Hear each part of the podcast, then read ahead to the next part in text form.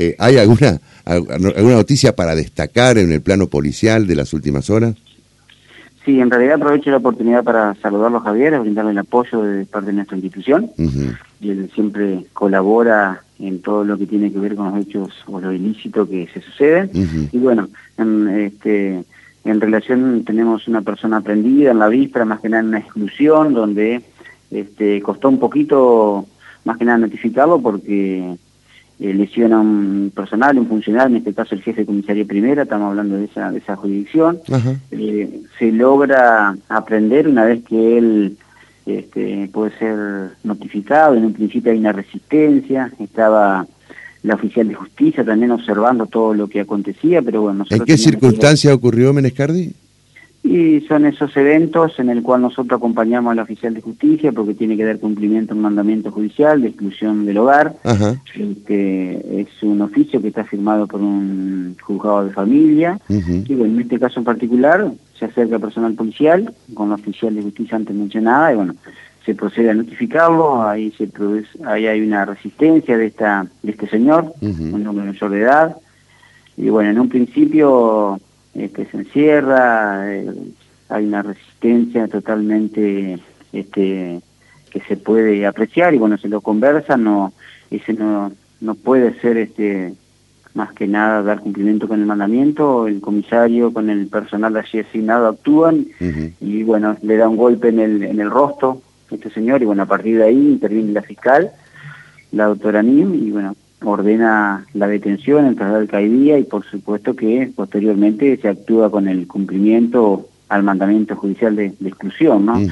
No es no es habitual que nos suceda esto porque por lo general siempre se respetan los oficios del, del Poder Judicial.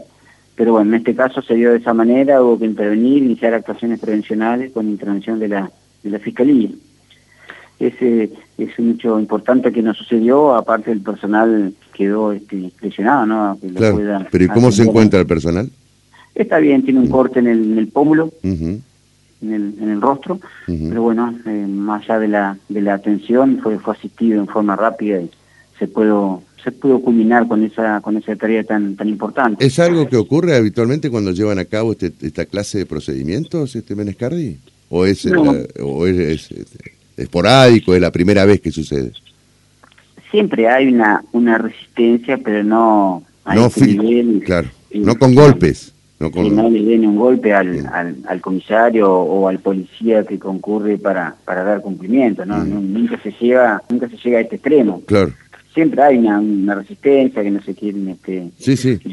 pero bueno, ante uno explicarle cuál es la desobediencia judicial, en caso de, tener un comportamiento inadecuado, accede.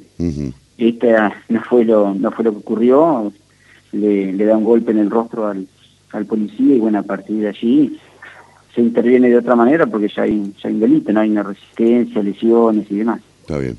Bueno, muy bien. En comisaría de San Benito se secuestraron dos motos. Ajá y después hemos intervenido en algunos este, dispositivos operativos, más que nada, este, que han, se han obtenido resultados aceptables. Bueno, eh, Menescari, le agradecemos muchísimo que haya hablado con nosotros, ¿eh?